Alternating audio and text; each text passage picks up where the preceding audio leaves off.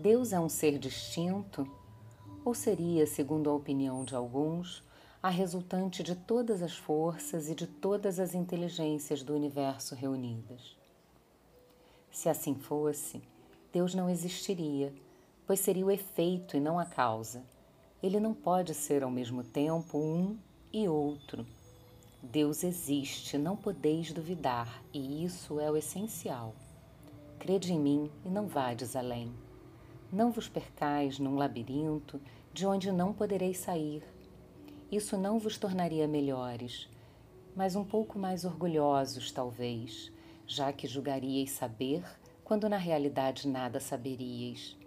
Então, deixai de lado todos esses sistemas. Vós já tendes muitas coisas que vos tocam mais diretamente, a começar por vós mesmos. Estudai vossas próprias imperfeições para vos livrardes delas. Isso será mais útil do que querer penetrar no que é impenetrável.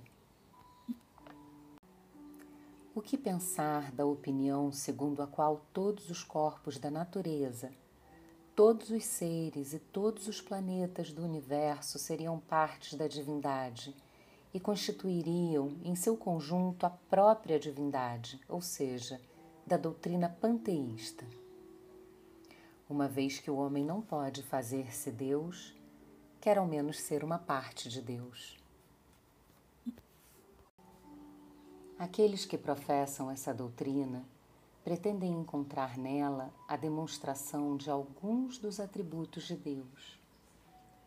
Já que os mundos são infinitos, Deus o é por essa mesma razão infinito por não haver em parte alguma o vazio e o nada, Deus está em toda parte. Já que Deus está em todo lugar, pois é parte integrante de tudo, ele dá a todos os fenômenos da natureza uma razão de ser inteligente.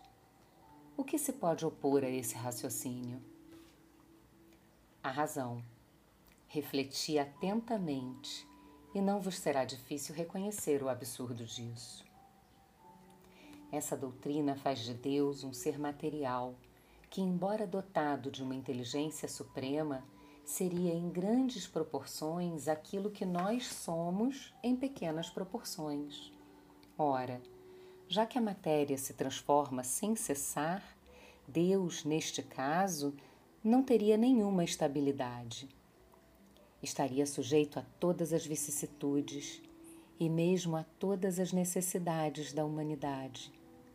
Faltar-lhe-ia um dos atributos essenciais da divindade, a imutabilidade. As propriedades da matéria não podem se aliar à ideia de Deus sem rebaixá-lo em nosso pensamento, e todas as sutilezas do sofisma não conseguirão resolver o problema de sua natureza íntima. Não sabemos tudo o que Deus é, mas sabemos o que ele não pode deixar de ser.